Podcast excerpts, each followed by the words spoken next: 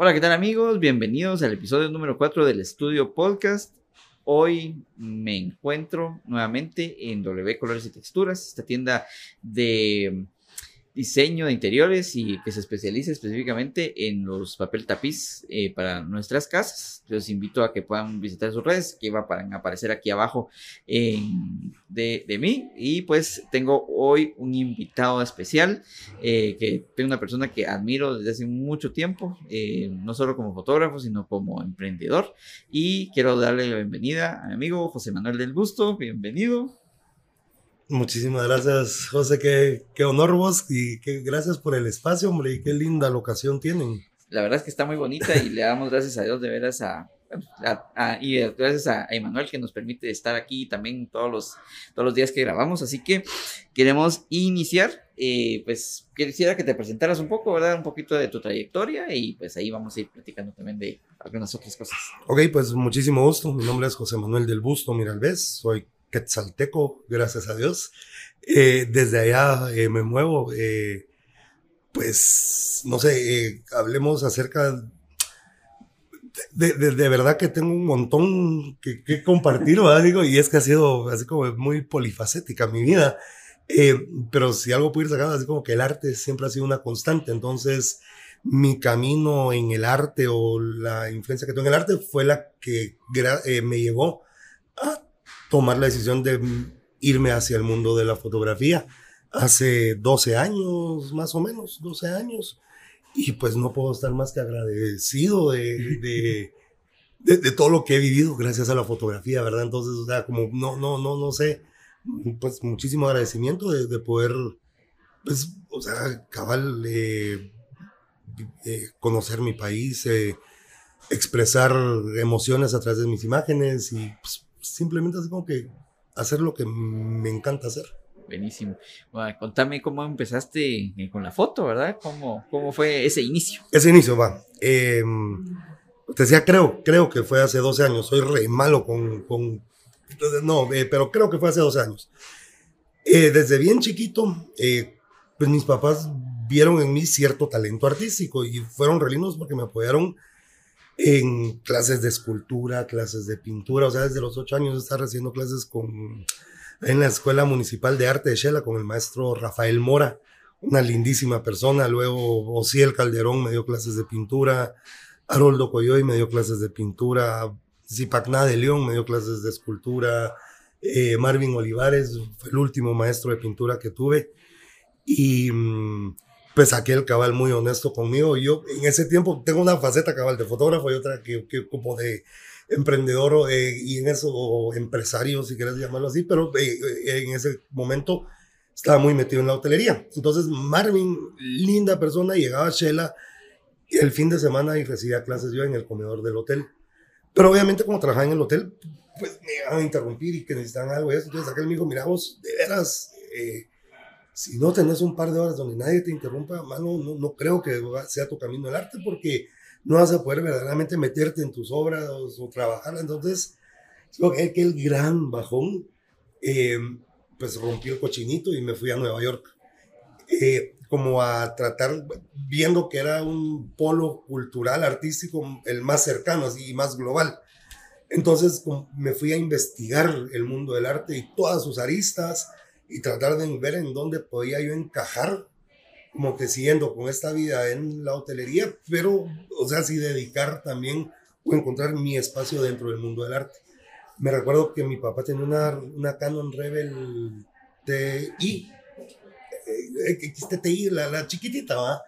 un 1655 y un 70 300, 70 300 me la llevé en modo automático, cero conocimiento de cámaras, va y puchas, a recorrer toda la ciudad, galerías, teatros, eh, exposiciones, lo que hubiera, ¿verdad? Lo que hubiera, yo estuve casi un mes, casi un mes, eh, como que viendo, absorbiendo todo lo que puede el mundo del arte.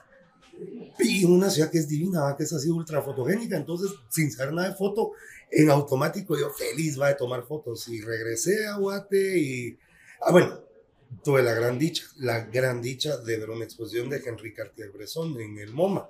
Y entonces así como que ver cómo él captaba esos momentos, o sea, cómo contaba historias a través de imagen. Eh, congelando el tiempo, pero usando todos los elementos que tenía a su alrededor para componer esta historia y contarnos qué estaba pasando y además transmitir cómo él lo sentía. yo, wow, o sea, como que qué genial. Y, y entonces, ya tomando fotos en la calle, creía yo estar haciendo lo mismo. no, pero ese aguante, todas las fotos fuera de foco, eh, así como que de las 5 mil, 10 mil fotos que voy a tomar, manos saqué 5 días. No, o sea, sí, sí saqué varias fotos de viajes, como que chido, pero, pero decís vos, no, pero es que, ah, me hubiera encantado poder tener mejores fotos, me hubiera encantado. Entonces, inmediatamente, mira, yo así como digo coincidencia, coincidentemente, pero yo no creo en las coincidencias, las cosas pasan en el momento que deben de pasar. Regresando, me llama mi primo y me dice, mira vos, fíjate que, bueno, yo ando con unas ganas de aprender a tomar foto. Y, mm, eh, y hablé con un maestro y puede darnos clases y vos como está, me encantaría, ¿por qué no te metes vos? Yo, bueno, entrémosle y entonces contactó al maestro Guido Velázquez de allá, la maestrazo así, maestrazazazo entonces Guido nos estuvo dando clases en el hotel, en el comedor, eh, una vez a la semana y durante un año estuvimos bien constantes con Guido. Nos dice, mucha, porque no, no, mejor metanse al programa de Loyola que había en Shela y saquen su curso de fotografía digital. Órale, va, él era el maestro. Sacábamos ese y saquenle digital avanzado. Órale, y lo sacamos.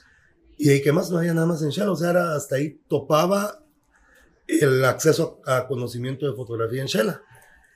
Eh, y entonces fue cuando cabal coincidí con Iván en alguna eh, charla que aquel llegó a dar a la casa No.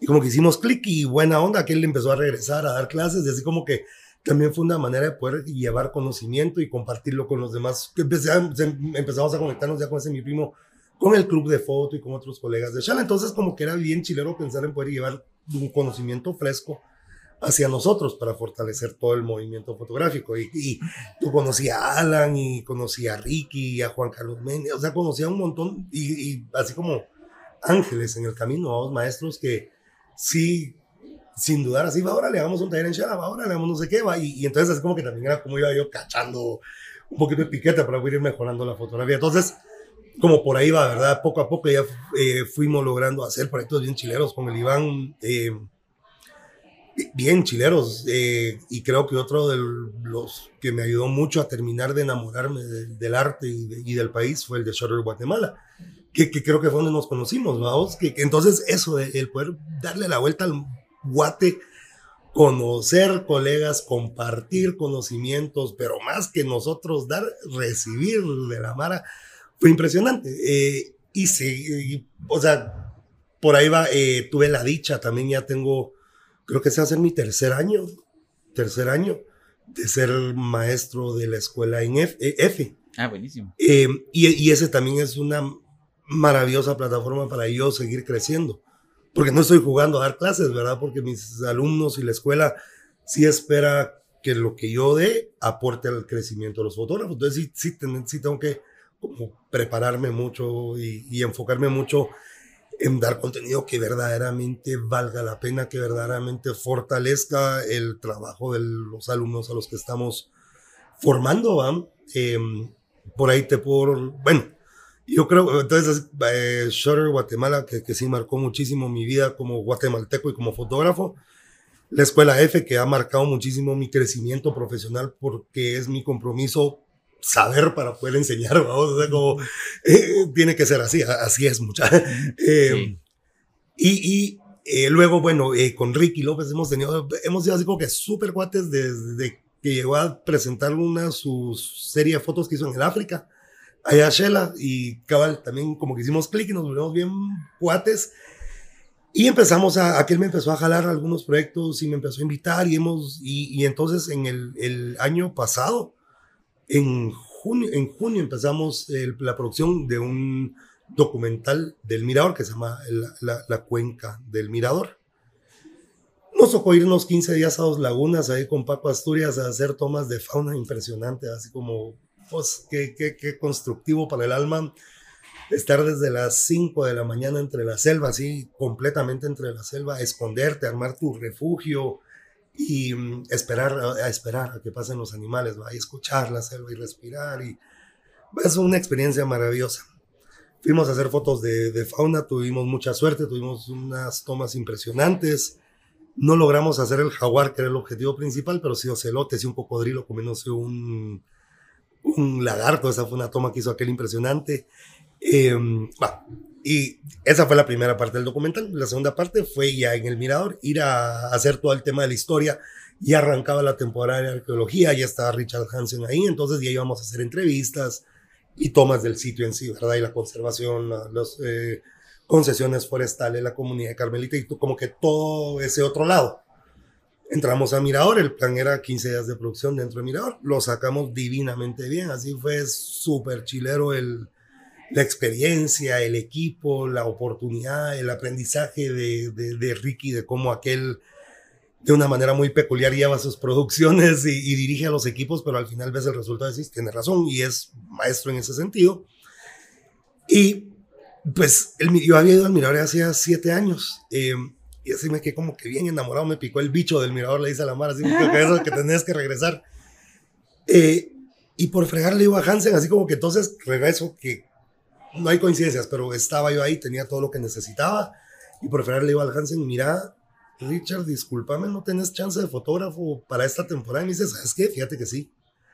Estoy teniendo problemas con el fotógrafo que viene de los estados. Mándame tu currículum, mándame así como que tus credenciales y platiquemos antes de que vaya, antes de que se termine su producción. Entonces nosotros terminamos creo que domingo. Entonces le fui a tocar la cabaña aquel el sábado le digo, ah, Richard, vengo por la entrevista de trabajo. Ay, contame cómo está la cosa.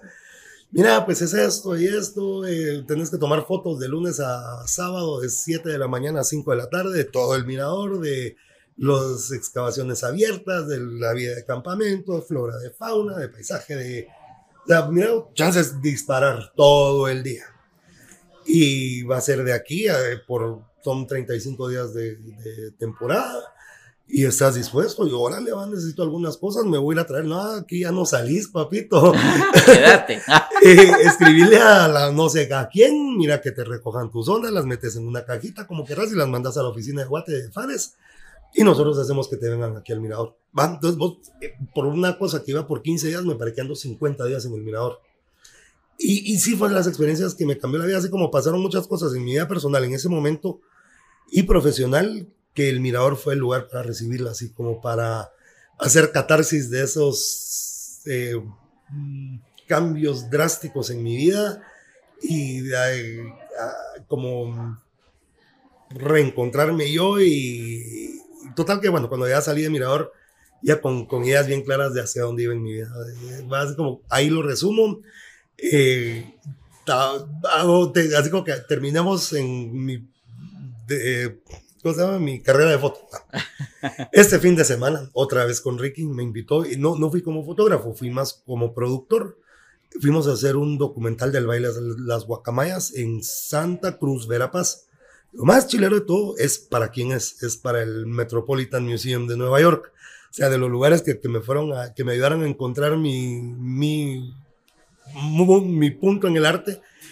Eh, va, se va a exhibir una pieza en la que yo contribuí de alguna manera bien pequeña, pero, pero sí contribuí, vamos. Entonces, eh, este documental que fuimos a hacer del, baile de las guacamayas es para el Metropolitan. Es un documental de 20 minutos que va para, y creo que lo hablamos hace un ratito, va para el catálogo del archivo del museo. Mucha es así como esta piecita de identidad guatemalteca va metida dentro del catálogo de la cultura de la humanidad y va a ser bien cuidada y va a ser bien accesible a toda la humanidad. O sea, dejar todo lo demás, el simple hecho de guardar fraccioncitas tan únicas de Guatemala en archivos tan importantes que sí son para alimentar la cultura del mundo, pues eso es así como que, wow, va. Y de ahí la segunda es un, un videito de dos minutos que va a estar en la pantalla de la exposición que va a haber de los dioses maya en el Metropolitan. Entonces imagínate qué chilero.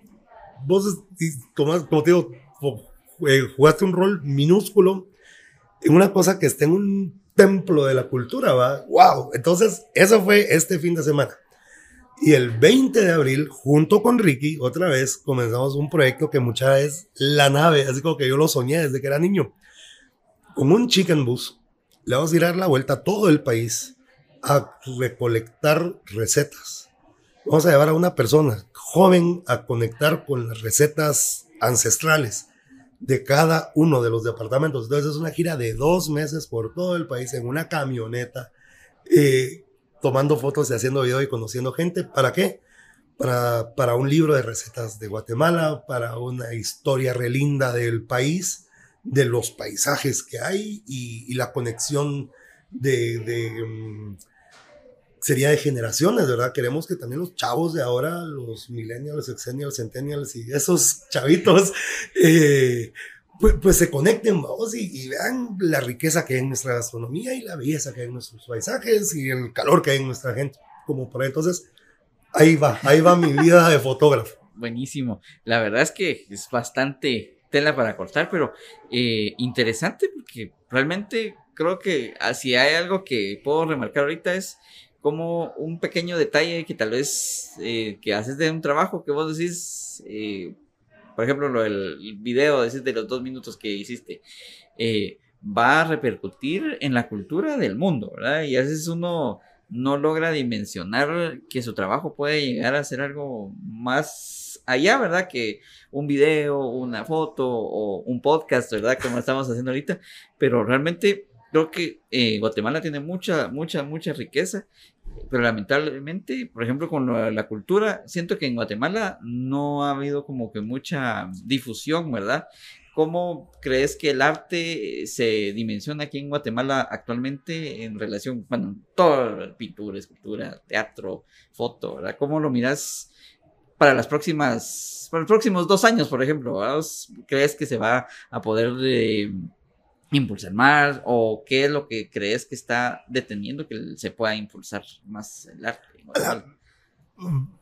Mira, eh, yo creo que el arte guatemalteco ya está posicionado dentro del arte de la región mesoamericana y han habido muchos artistas que han sobresalido a nivel mundial. Tenemos artistas como Carlos Mérida, eh, como, vámonos así, Efraín Recinos, vámonos en foto, eh, González Palma, eh, artistas de, mucha talla. Guatemala tiene mucho talento, mucha creatividad.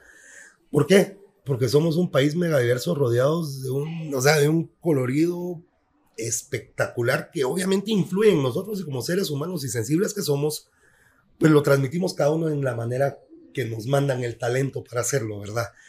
Eh, siento, siento, sí siento el arte eh, a veces se ve como algo muy elitista, ¿verdad? Creen que el arte es solo para las clases altas. Y es una cosa bien simpática porque normalmente el arte viene de las clases bajas, pero creen que el consumo de él es en las clases altas.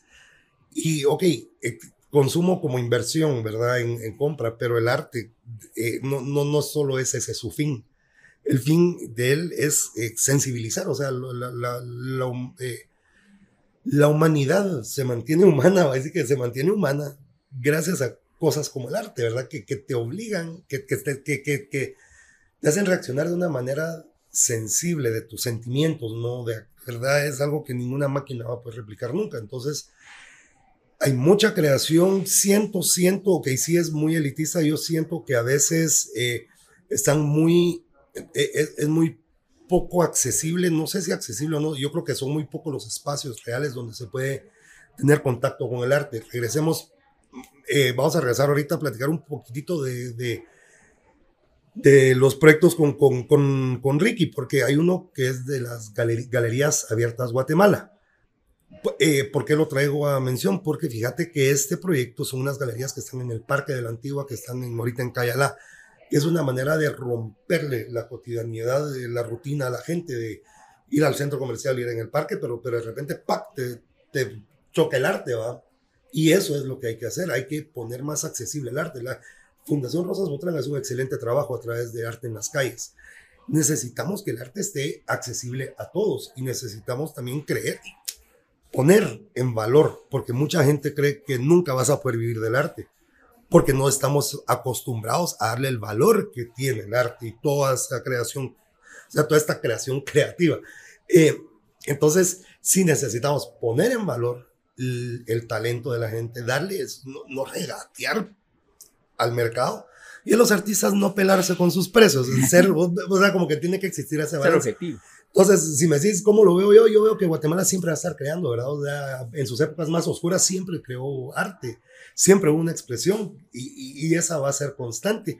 Eh, eh, creo que sí vamos hacia un mundo digital. Guatemala tal vez no va a ir tan rápido, pero sí vamos hacia un mundo digital en donde va a ser bien interesante ver cómo da este brinco el, el, el arte que se está generando aquí o los artistas cómo dan este brinco a las nuevas plataformas digitales, a los NFTs, a estas cosas como pues, dos años no sé qué va a pasar, ¿va? es bien interesante ver cómo lo va a agarrar cada uno, si va a seguir habiendo, si va a seguir habiendo arte, si va a seguir haciéndose, creándose, y, em, y ojalá eh, hayan, más, hayan más coleccionistas, ojalá haya más gente que se dé cuenta de lo buena inversión que es el arte, cómo va generando plusvalía con el tiempo, cómo verdaderamente puedes guardar tu plata en una obra de arte, ¿verdad? Que, que a veces es más seguro que en un banco. Entonces, como por, ahí te digo, eh, creo, me gustaría ver que haya más eh, coleccionistas un par de años y mm, eso. Buenísimo. La verdad es que creo que eh, sí, ¿verdad? Tenemos, Guatemala tiene un potencial artístico muy fuerte, ¿verdad? no solo lo vemos en la foto, lo vemos en, en todos los ámbitos de, de la cultura guatemalteca, ¿verdad? lastimosamente, como te decía, ¿verdad? A veces creo que lo tomamos, como decimos, lo toman que es eh, solo eh, la, las personas de estatus social alto, ¿verdad? Pueden eh, tener acceso al, al, mismo, pero creo que si uno mismo, ¿verdad? Con su cámara puede lograr expresar muchas cosas, ¿verdad?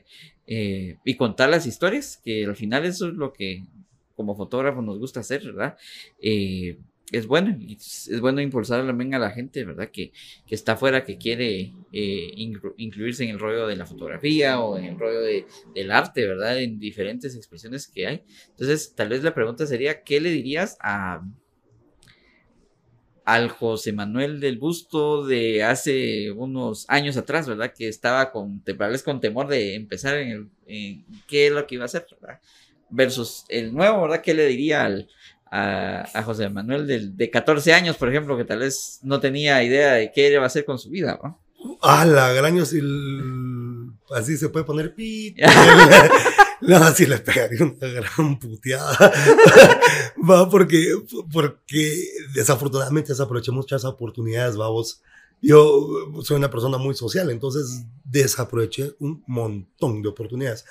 Entonces yo al José Manuel del Busto le diría así como que no seas bruto, aprovecha lo que te están dando y dos, tírate al agua, o sea, no, no sobrepenses las cosas.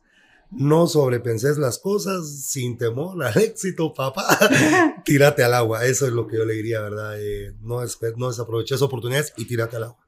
Buenísimo. Bueno, ya que estamos hablando al, al José Manuel de 14 años, contanos cómo eras en esa, en esa época, ¿verdad? A la voz era un desastre, mano. Era rebelde, chingón. Eh, pues no, eh, ah, sí, andaba, mirados, de mi adolescencia sí fue, gracias a Dios viví en Chala, como te digo, eh, yo sí soy bien orgulloso de, de ser quesalteco, ¿verdad? viví allá en una sociedad bastante conservadora, una, una, una, sociedad, una comunidad bastante sana de pueblo, y pueblo en buen sentido, como de magia, de arraigo a identidad y cultura y tradición y respeto. Entonces, eso ayudó mucho. Entonces, toda esta mi rebeldía, ímpetu de conquistar el mundo así, rockstar, eh, fue bien frenada porque era pueblo. Eh, y siempre tuve a una familia muy cercana, unos abuelos divinos, unos padres excepcionales, unos hermanos increíbles, ¿verdad? Cómplices, chingones, eh, pues en general re buena onda. Entonces, entre esa mezcla de rebeldía y todo lo demás, gracias a Dios sí tuve ese balance de familia que, que me mantuvo con los pies sobre la tierra y que sobrepasamos ese, ese tobogán de jodedera, ¿va? Eh, y ya, eh, incluso me vine a Guate a estudiar, de esa otra oportunidad de aprovechar, tuve que regresar a Shela, seguí estudiando, eh, y ya cuando me casé como que empezó a, a, ya, ya se frenó todo ese rollo, ¿verdad? Así como que sí era y miren, o sea, tampoco malinterpreten, era, era así como que, pues eh, yo prefería irme de parranda que irme a ver un amanecer, ahora no. Ahora prefiero irme a ver un, prefiero, eh, ahí era bien social y cada vez que había fiesta ahí estaba yo, eh, y qué fregadera, y, pero todo eso sí como que fue bajándole un cachito. Y obviamente ya con la vida, hablábamos hace un rato, uno va adquiriendo responsabilidades y uno entonces ya no puede andar con... Es, es, es eso, ¿verdad? Eh, eh, como te digo, me casé, lindo, linda experiencia y, y, bien bonito cambio de vida y cómo, pues, armas equipo y vas para adelante y cómo eh, vas y a cambiar tus prioridades, incluís ya es otra vez otro equipo y pues gracias siempre familia incluida y siempre mucho apoyo de toda la familia. Creo que por ahí va. Ah, buenísimo. Ok, no, la verdad es que te lo pregunto, ¿verdad? Porque yo creo que todos tenemos un poco de, rebelde a esa edad, eh, o también ni sabe qué es lo que quiere con la vida, está entrando a como que la etapa de que ya va a terminar básicos y uno dice, bueno, ya se va a terminar esto y ya quiere uno comerse el mundo y quiere uno realmente eh, crecer rápido, ¿verdad? Ya cuando uno pasa cierta edad, uno dice, ay, hubiera querido eh. tener un par de años más para, para poder hacer mejor las cosas y a veces creo que en mi caso, ¿verdad? Eh, fue así. Eh, entonces, sí, a pesar de los errores o tal vez los errores que uno comete de, de, de, adolescente, ¿verdad? ¿Qué no cambiarías de lo que hoy estás viviendo? Ah, bueno, pues mira, eso de crecer rápido, así es un tema que uno ahí le dice bien y, y ese rebeldito, pero fíjate vos que a la par también había, no, era solo rollo, ¿verdad? durante mi adolescencia tuve mi primer trabajo que, por mi rebeldía, eh, pues me eché el año en el colegio. Antes de que me zamparan castigo, eh, cabal estaban abriendo el país en Shela, entonces vi que necesitaban empacadores, fui a meter mi papelería, le dije a mi mamá con la nota así como, mi mamá me eché el año, pero mira, ya conseguí un trabajo. el otro año pago yo el colegio. que, no, ahí fue cuando me di cuenta que si uno trabaja un montón y, y, el, y la plata no es así como que gratis, No, no es como que necesito, ya está, no. Eh, sí, trabajé un montón y pues no, gané no, lo que se tenía que ganar en ese momento, que no era nada. También eh, ya todos que mis abuelos tenían un hotel que, que, tuvimos hasta hace bien poco. Y el hotel fue mi segunda casa y pues tuvimos una relación súper linda con mis dos abuelos, bueno, con mis cuatro abuelos. Mis abuelos paternos que eran divinos vivían a la par de nuestra casa y mis abuelos maternos que vivían en el hotel a dos cuadras de mi casa. Entonces, bien, bien cercano a ellos, mis abuelos, mi abuelo paterno me despertó la creatividad de una manera así súper linda. Mi eh, que era mi abuelo Pepe, él, era español, mi abuela era española y eran divinos. ¿no? Yo, yo cuando le estaba a mi abuelita que era chapetona, por su acento español, te tan linda mi abuelita chapetona. Pero mi abuelo sí me despertó la creatividad, pues desde bien chiquito nos sentaba a sus pies a contarnos de sus viajes a España. Cada año iba para España y nos contaba que tenía un su amigo que tenía una fábrica que armaba corriberaces. Ay, qué chilero, abuelito, ¿qué es eso? Mira, me dice, es que es como una lancha, pero es como un carro, pero es como un avión y, y, la verdad que yo les encargué uno, pero no sé qué quieren y qué quieren que le ponga su corriveraz. Al abuelito, y era la época de Maxinger Z al abuelito ponele puños que se disparen y ponele láseres y que le salga un jet ski de los... Entonces, y entonces iba de viaje y regresaba y abuelito y el corriveras. Hijos, pues vieran que por todo lo que me pidieron no me lo pude traer, pero ¿qué más van a querer que le ponga? Porque como voy a volver a ir, entonces, que como están trabajando, que quieren que le ponga y que va... Pues así no estuvo, mi abuelito falleció cuando yo tenía ocho años, pero, pero hasta el último día, sí, cuando él falleció, pues aparte de que me dolió que mi abuelito se haya ido a dos, digo, puta, ¿y ahora qué pasó con el Corriveras? ¿Cuándo lo vamos a ir a traer? Ah, entonces, como digo, mira qué lindo ejercicio de, de, imaginación y de ilusión y de, o sea, mira, sin gastar un centavo y con muy buena casaca, nos tenía entretenidos durante un año, una hora al día por lo menos, o una hora cada dos días, hablándonos de eso. Entonces, lindo mi abuelito Pepe, mi abuelita Praxis era súper dulce, era así como que esa abuelita de Vos parecía angelito así, ojitos azules, blanquita, divina y siempre un besito. Así como que era linda la abuelita Praxis. Mi abuelita Titi, de parte de mamá, la que en el hotel cocinaba exquisito, yo los recuerdos que tengo era de entrar al hotel a hueverme las tostaditas con frijol en la cocina y a la abuelita gritar, saquen esos muchachitos de la cocina. Pero hacía las mejores espumillas y Ya cuando me vine a estudiar a Guate en la UEA, venía mucho a ver a, a, sus hermanas y a su familia acá. Yo le iba a traer y lo primero que hacíamos era irnos a tomar un, un, pichelito de cerveza con una pizza, pizza hot. Me como que era, era mi cuata, la titi, re linda. Eh, nacimos el mismo día. Entonces creo que teníamos un montón, era, y, hasta la fecha, vos, yo lo primero que hago el día de mi cumpleaños es darle un ramo de rosas a mi abuelita. Porque pues sí era así como linda la Titi para mí. Y mi abuelito Perico, pues aquel era un hombre del mundo, era aventurerísimo y él era la cara del hotel y él era el que contaba sus historias y a él le contaban las historias. Motorista, vos fue tres, cuatro veces a Alaska en moto desde Shela eh, cada año se iba, mira, trabajaba durísimo, trabajaba, así que trabajaba durísimo junto con mi abuelita.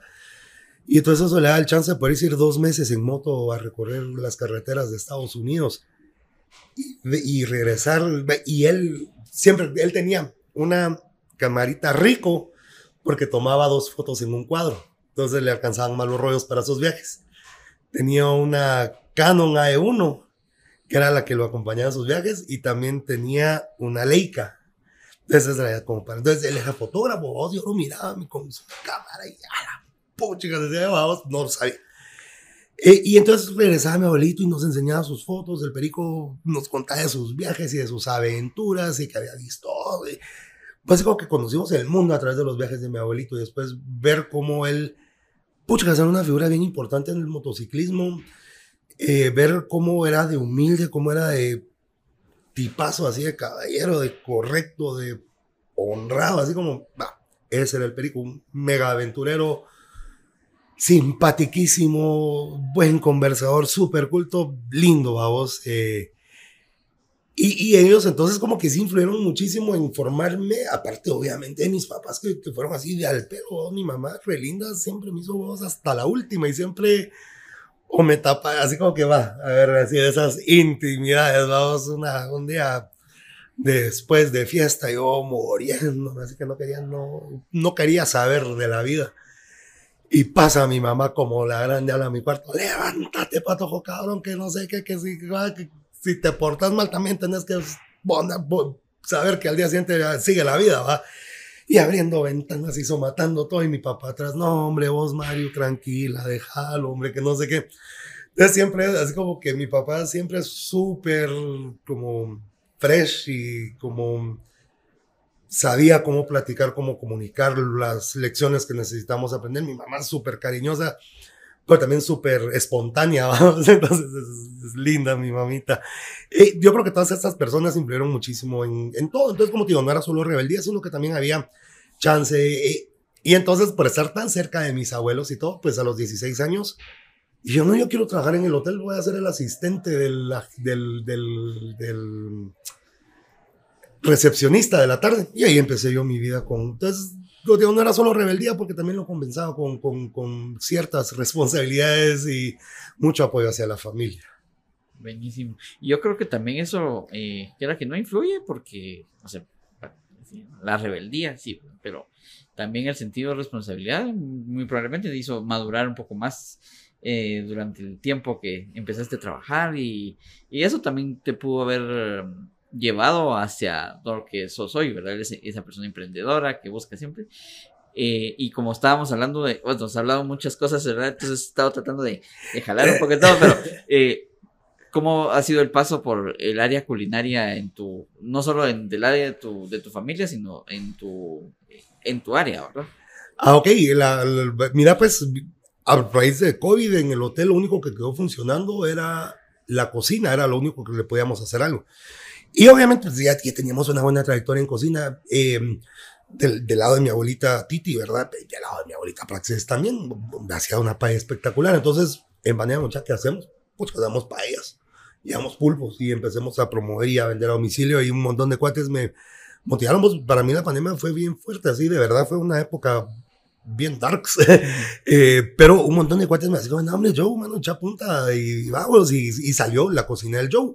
Y entonces a través de la cocina del Joe empecé a, a, hacer paellas y a hacer pulpos y empecé a moverme un montón y hacía un montón de como gastronomía española que había aprendido en la academia, de, de, pues no aprendido a cocinar, sino aprendido a comer.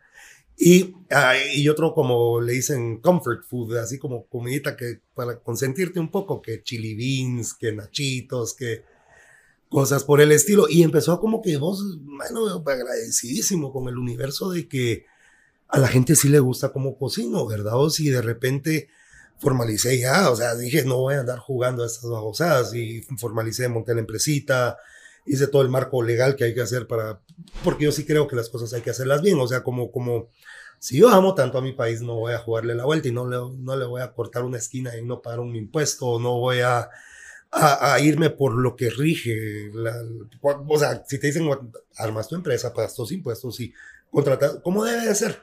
Entonces monté la cocina del Joe. Eh, de repente, cuates, así, mira vos, mm, tu paella es espectacular, mano. ¿Será que no me puedes hacer paella para una, una fiesta que tengo de 50 gente? Yo con mucho gusto, y de 70 con mucho gusto. Y que el, en Shell hay un festival que es rechilero de música que se llama La Chusmita. Y es un como de música indie, y, es re lindo, y es en una montaña. Y cabal, este año me, me dicen, mira vos, Joe, ¿y no querés venir a, a cubrir la comida del evento? Con mucho gusto, va 200 gentes. Entonces, hacer paella para 100, hacer un eh, eh, costilla de cerdo en caja china eh, y hago unas hamburguesas. Y la historia de las hamburguesas también es revuelta, porque mira, pues, dentro, estando en el hotel había que hacer otras cosas, tener otros productos alrededor, como ir teniendo otros ingresos aparte de hospedaje y alimentación. Empezamos a hacer experiencias de destino. Una que nos fue súper bien era el Chivarreto Chicken Boost Chingadera yo tengo conocimiento de fiesta. ¿Cómo, ¿Cómo monetizo ese conocimiento? Entonces alquilaba una chicken bus, la llenaba con un par de barriles de cerveza, un montón de quesalteca, mi parrilla y eso, y nos íbamos a Chivarreto el Viernes Santo. No sé si ustedes conocen la tradición de Chivarreto, que son los pencazos, vamos. Entonces, obviamente, iba un par de meses antes con los alcaldes, con las autoridades del lugar, pedía permiso para ver si podía llegar con mi bus. Me daban permiso de llegar y parquearme pues en, cerca de las casas que están en el ring donde la Mara se echa riata. Les llevaba yo a mis grupos, montaba mi parrilla, conectaba mis barriles de cerveza, arriba del bus se sentaba la Mara. Mira, súper seteados, vamos.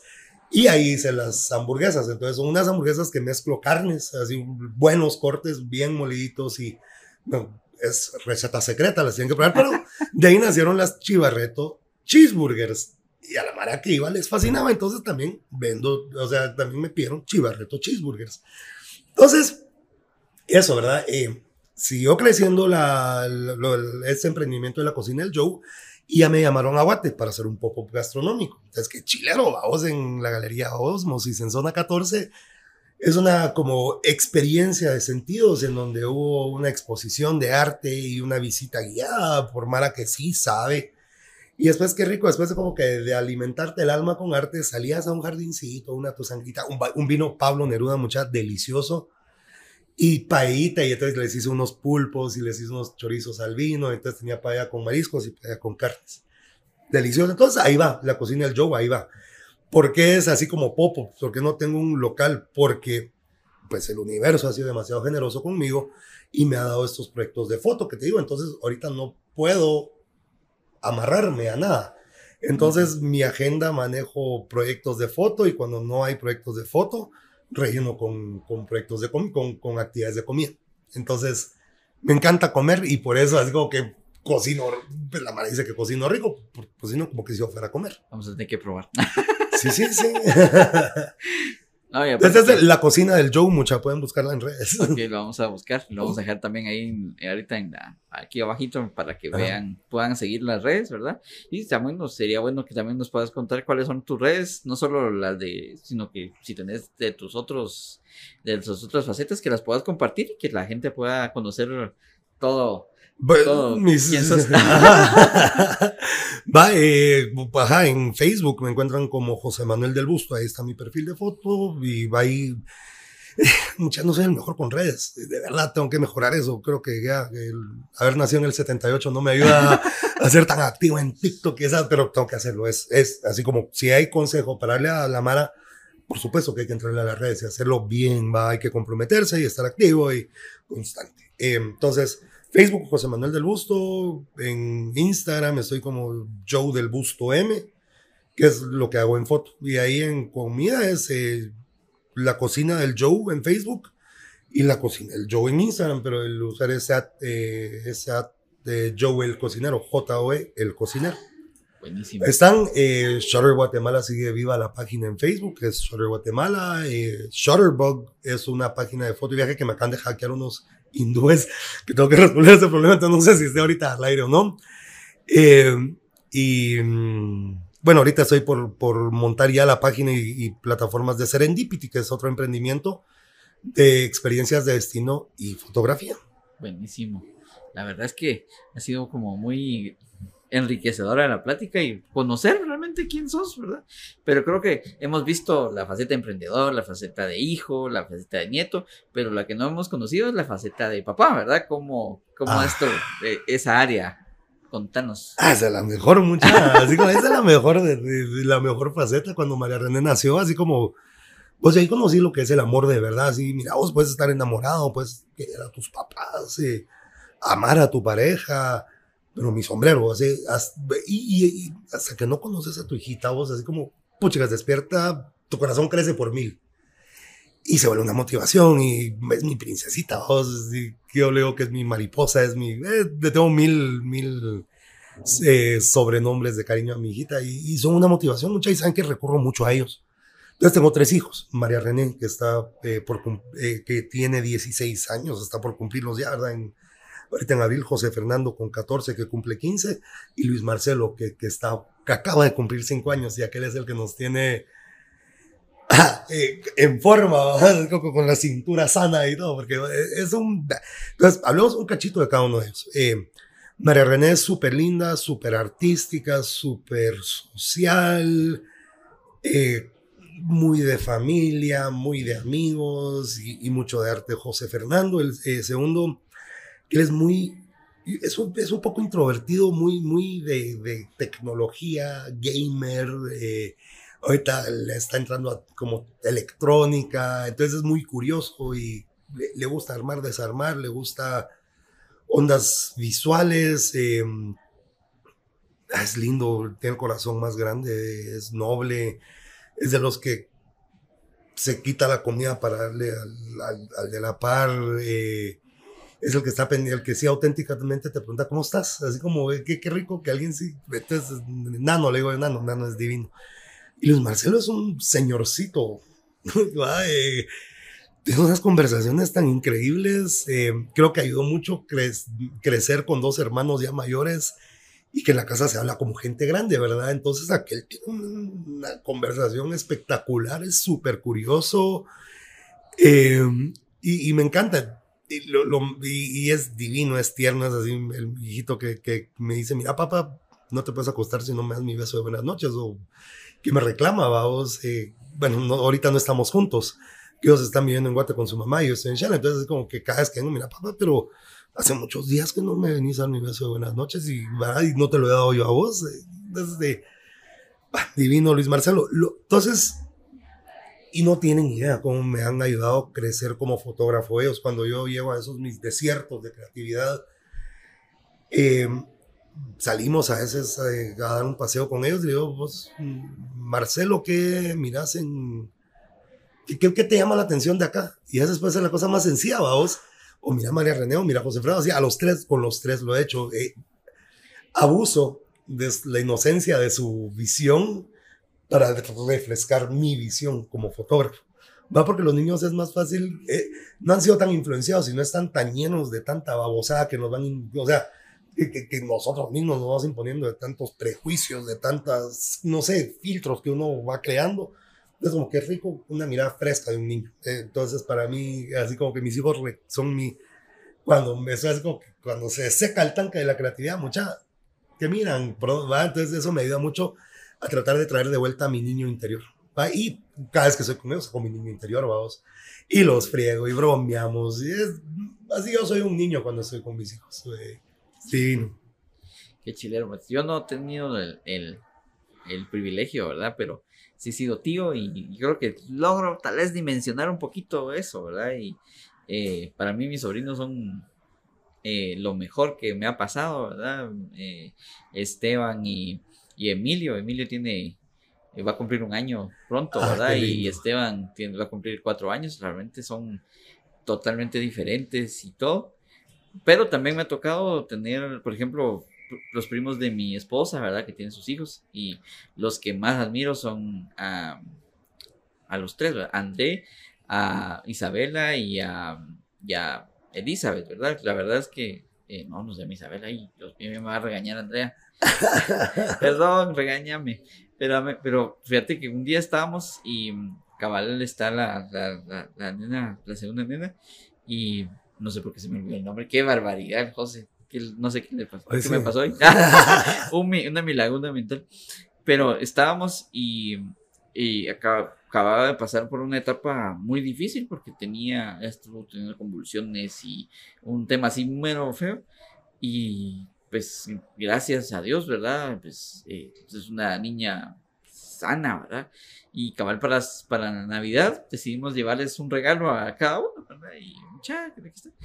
Y estábamos en la casa de ellas y entonces me dice, José, ¿de qué platicamos? Y yo, la verdad es que, o sea, de verla, eh, de la situación que estaba pasando a ese día, ah, me cogió tanto que dije, no sé de qué vamos a hablar, ¿verdad? Porque, porque fue, si era una persona totalmente diferente que, que me impactó un montón, ¿verdad? Y, tal vez, tal, como te digo, no tenido el privilegio de ser papá, ¿verdad? Pero eh, la verdad es que es bonito, ¿verdad? Ver que esas pequeñas personas te, te, te, te impactan mucho, ¿verdad? Y ya, afectan tu mundo. E- Eso, fíjate, José. Y la otra cosa es que vos te tienen en un pedestal, que o no, ¿verdad? O sea, mira, seas lo que seas, tus hijos te tienen en un pedestal, entonces mejor sé bueno, me- mejor sé ejemplo. Eh, eh, eh, entonces, va. En mi caso, yo creo que eh, bueno, yo me estoy esforzando muchísimo por contagiar a mis hijos del amor a Guatemala, pero, pero hacerlo a través del respeto a la madre tierra, del respeto a las comunidades, de darle valor a las manos que crean las artesanías, en darle el valor a la señora que tiene la receta del pepián, eh, a encontrar esa majestuosidad en las ruinas mayas. Eh, y entonces me toca a mí como que caminar derecho y, y de alguna manera tratar de destacar, porque como te digo, te miran como, como un ejemplo, ¿verdad? Entonces, uno que, creo que quieres, o sea, si los papás llegaron acá, uno quiere llegar acá, ¿verdad? Y para poderles devolver acá lo que ellos te dieron a vos. Entonces yo, por mis hijos, llegar con mis hijos acá también para demostrar que sí se puede, que, que se pueden cumplir sueños, que se pueden, va, me dice, mi hijita me decía, papá, me, me encanta cómo sos de, sabes que una cosa que me encantó mucha, no sé si ustedes vieron esta The Greatest Showman, es un musical que es bien chilero, va. Y entonces me dice, y es el soundtrack, cuando salimos de viaje con mi hija, ese es el soundtrack que cantamos en el carro, ¿va? nos encanta. Y me dice, mira papá, es que, y, y te lo juro, así como que de las cosas que, que, que, wow, qué cool, y con toda humildad lo digo, así como, yo papá, es que me acor- tú me acordás a ese señor. En serio, y dije, ¿por qué? va? No, es que por soñador y perseverante. A la voz, qué, qué, qué lindo que me miras así, mi hijita, ¿va? así como, no, pues con más compromiso, con más ganas, tengo que ser más eh, como comprometido con mis proyectos y con demostrar a aquellos que se pueden hacer cualquier obstáculo que venga en la vida, vamos, y hacerlo con buena actitud y, y con el pecho inflado, vamos, así como mm, con dignidad, diría una micota, digno siempre. Qué chilero, la verdad es que ha sido una plática muy, muy, muy interesante. Realmente conocerte a vos en todas tus eh, facetas. Tal vez lo que sí te, te quería decir es que le podrías, son dos, dos preguntas. A ver, a ver. Eh, ¿Qué le dirías a las personas que hoy, eh, por ejemplo, los, chavos que están queriendo emprender, yo veo mucha gente ahora 17, 16 años queriendo eh, hacer dinero o, o, emprender algo, ¿verdad? ¿Qué les dirías? ¿Cómo empezar, verdad? Alinear el corazón con los esfuerzos y el talento. Eh, ¿Cómo empezar? Buscando la pasión, muchachos. O sea, eh, yo creo que uno nunca va a lograr llegar a hacer dinero si está buscando hacer dinero. Yo creo que uno de primero tiene que encontrar su pasión y el dinero va a caer. Porque estás haciendo lo que más te gusta, eh, te estás divirtiendo, no es una carga, te comprometes cada vez más. Entonces, no salir a buscar dinero, sino salir a buscar la pasión, o sea, encontrar tu pasión y encontrar tu espacio dentro de la pasión. Dos, muchas, no hay que tirarse al agua y emprender así como con sueños. Órale, son sueños, pero esos sueños hay que volverlos planes. Esos planes hay que volverlos como proyectos, y esos proyectos hay que ponerles presupuesto, y ese presupuesto hay que ponerle, o sea, como hay que hacer todo el due diligence a la hora de emprender, no solo porque tengas la mejor idea del mundo, puede que sea la mejor idea del mundo. O sea, puede que sí, pero si no tenés todo el andamiaje empresarial detrás, como que si no tenés tu legal, si no tenés tu financiero, si no tenés, tu, o sea, tu, todos tus departamentos y, bien trazado tu plan y bien hecha tu estructura, pues es muy probable que fracases. Entonces es como que correrlo y hacerlo y pero, pero, pero plan, no sueño. Así, sueño, sueño, muchachos, nunca, nunca hay que dejar de soñar. Pero entonces, ese sueño hay que ponerlo en un plan y ese plan hay que ejecutarlo, vamos. Entonces, es soñador, sueño, plan, plan, ejecución, ejecución, medir, ¿verdad? Constantemente regresar y medir para ver, y sí, exagerar medidores para los KPIs, para entender para poder ir midiendo en dónde tienes que ir llevando tus esfuerzos para que tu emprendimiento camine. Creo que eso es, y creo que es bien importante pensar en, es así, tal, eso vez sigue bien en mi lado soñar, pero, pero muchachos, los emprendimientos deben ser para bien. Eh, sí es importante hacer dinero, pero también es bien importante eh, mejorar la, mm, las condiciones y calidad de vida alrededor de nuestro. Entonces, poquito a poco, si con nuestro emprendimiento vamos a generar un par de empleos pero podemos generar un poquito de beneficio para la comunidad mejor, hermano. Porque ¿qué está pasando? Estamos generando mejores condiciones para más guatemaltecos. Entonces, más guatemaltecos van a poder empezar a dejar de pensar un poco en todos los problemas que tienen y poder. O sea, hay muchos guatemaltecos con la mente muy llena de cómo van a vivir mañana, ¿va?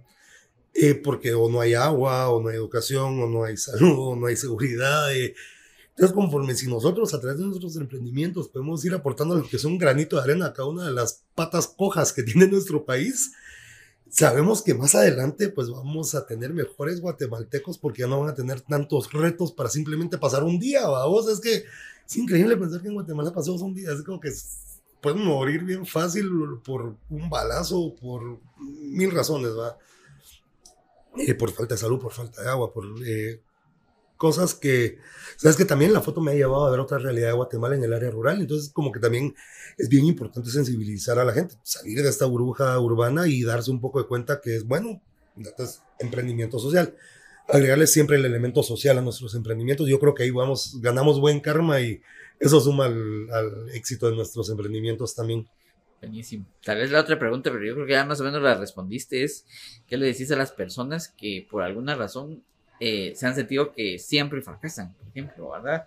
Que todo lo que hacen no lo logran como terminar, ¿verdad? ¿Cómo, qué, qué, qué, palabras de ánimo les podrías dar para que sigan adelante, que no dejen tirados tal vez sus sueños, sino que sigan intentando? Ah, mucha, yo he fracasado incalculables cantidades y estoy seguro que voy a fracasar otro montón más pero nunca hay que perder la esperanza, así porque de, mil una va a pegar y esa va a ser la, la que, o la, la, que te vas así como que. Esa fue, esa fue la, el, tu, tu big hit, tu, tu, tu chance, tu gran chance. Pero para que eso pase también hay que estar activo, hay que tener proyectos, hay que tener la mente como que bien afinadita y ágil para entender y, y, y conectar y hacer el network y esto para que cuando de repente vos con todos los proyectos que tenés en la mente estás en una conversación y, y alguien habla algo, ¡pac! lo puedes conectar, ¿verdad? Y para que fracase, y vas a fracasar, y, que no hay miedo, ahí sí que no hay, no importa mucha. Yo he fracasado un montón de veces, de verdad. tal vez una de las más colosales fue un hotel que tuve en, en, en San Pedro La Laguna. Y fue un fracaso absoluto. Eh, dos años aguantó ese fracaso. Pero después hizo otro emprendimiento, ¿verdad? Después volví a hacer otra cosa. Porque, pero pero, o sea, fracasemos, está bueno, fracasemos, pero muchas, después de fracasar, hagamos la tarea y veamos qué elementos fueron los que nos llevó al fracaso. En mi caso, fue falta de liderazgo y falta, eh, falta de atención al proyecto que estaba haciendo. Yo hice un proyecto a distancia y creí que lo podía manejar a distancia y no fue así. Y digo, fracaso total. Patadas de abogado, eh, dos años, mejor paremos esta onda, contemos nuestras pérdidas y sigamos adelante. Y después si he tenido éxitos y fracasos y como te digo, voy a tener, no importa, hay que levantarse, hay que aprender de ellos y no hay que decepcionarse. Mam, ¿cuántas fotos que tomaste salen mal? O sea, va, ahí va, ahí va. Vos salís a una sesión de fotos, regresas con mil fotos. De esas mil fotos que hiciste, ¿cuáles, ¿cuántas son buenas?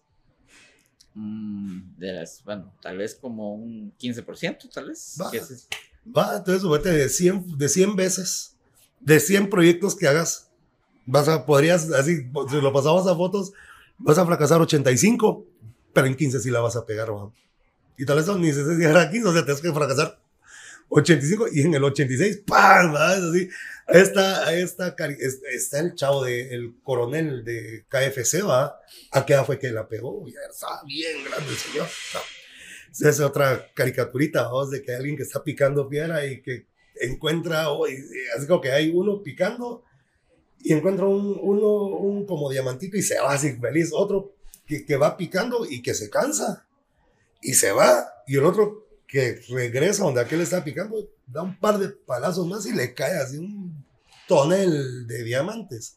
Entonces es constancia, perseverancia, conexión de tu pasión con tu talento, compromiso, responsabilidad. Hay un montón de cosas implícitas que tenés que tener para igual fracasar, no importa.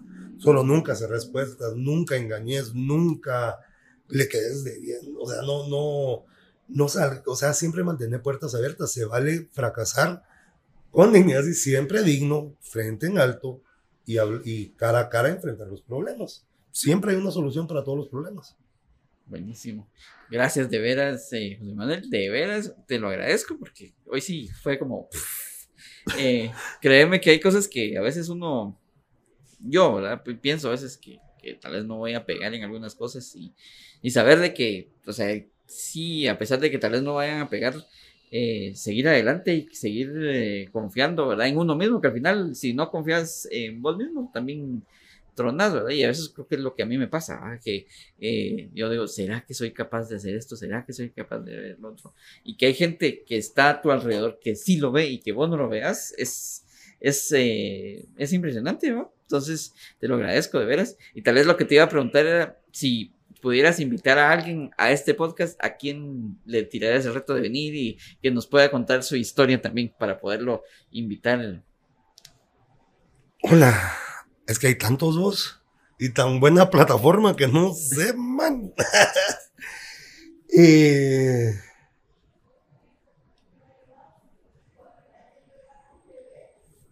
Juan Pablo Méndez Garzona.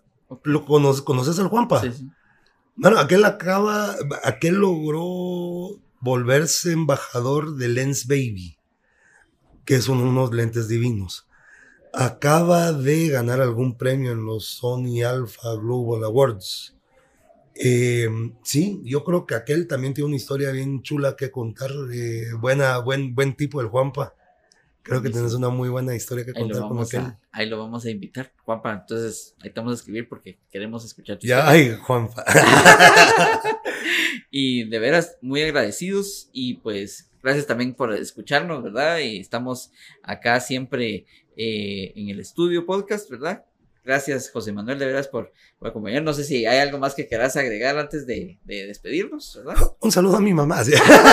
mamá está en internet. ¡Hola! ¡Sí, hola! en la pantalla. No, vos, así agradecidísimos, Marcelo. Vos, no saben qué, qué honor, qué, qué, qué, chilero vos, así como el espacio para contar un poco de mí. Eh, pues, mm, muchas gracias, muchas espero eh, mi historia sirva para alguien y estoy bien a la orden para cualquiera. Eh, y mucha amemos más a Guatemala, de verdad, cuidémosla más y, y, sentámonos más orgullosos cada día de ser guatemaltecos.